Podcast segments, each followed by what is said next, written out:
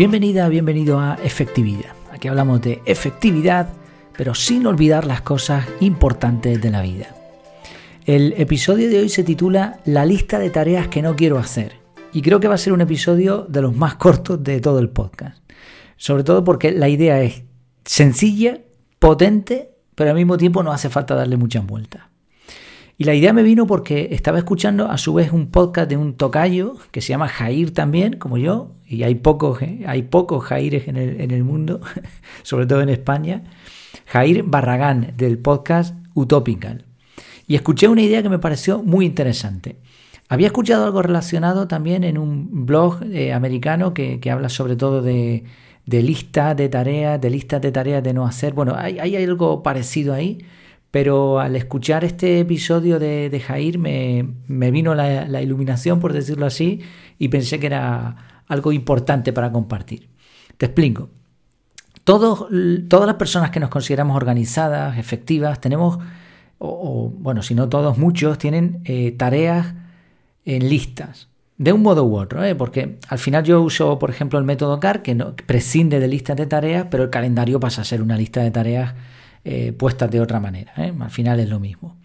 Y en esos contenedores, en esas listas, almacenamos nuestros sueños, nuestros proyectos con todo lujo de detalle, a veces partiendo tareas grandes en tareas chicas, etc. Y todo, todo eso está perfecto. Pero también sabemos que hay una pelea enorme entre el tiempo disponible y nuestros deseos. Así que no nos queda más remedio que descartar objetivos, sueños, metas, aunque nos gusten, para centrarnos en lo que preferimos de verdad.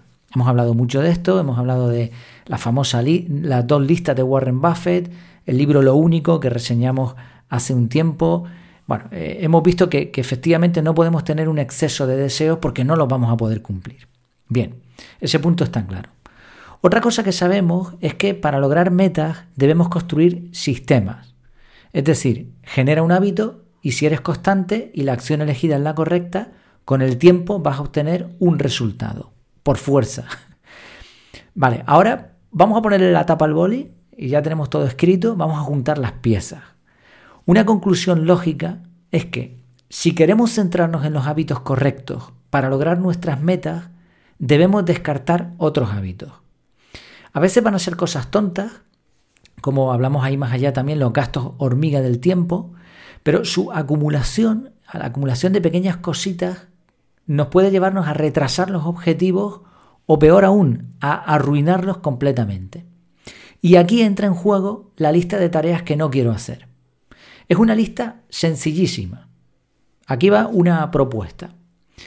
No quiero ver noticias, no quiero comer alimentos procesados, no quiero criticar a personas que no estén delante, no quiero trabajar hasta muy tarde, no quiero abrir el correo ni las redes sociales hasta las 11 de la mañana.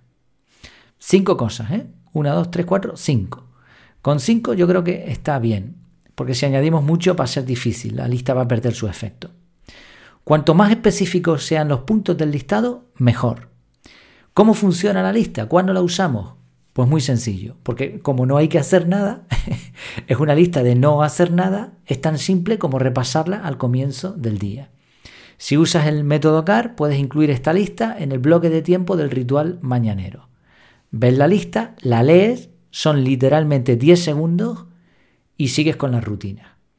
Y ojo, recuerda que has dicho que todo eso que está en la lista no lo quieres hacer. Incluso se me está ocurriendo ahora sobre la marcha que puedes repetir el listado dos o tres veces, que te va a consumir un tiempo mínimo. Y después, obviamente, claro, hay que reforzar eso con, nuestra, con nuestro comportamiento, con la conducta. ¿no? no hagamos trampas y a por todas evitando las cosas que están en la lista de las cosas que no queremos hacer, la lista de tareas que no quiero hacer. Como te decía, es un pequeño hack, pequeño truco que no me he inventado yo, que es muy potente, muy sencillo de entender y todo lo que diga a partir de ahora va a ser darle vueltas a lo mismo. Así que, ¿por qué no lo pruebas? ¿Por qué no lo pones en marcha y ves los resultados que tiene? Sobre todo, pasados dos, tres semanas o a medio plazo para ver si realmente nos está sirviendo. Pues muchas gracias por tu tiempo, por tu atención y hasta la próxima.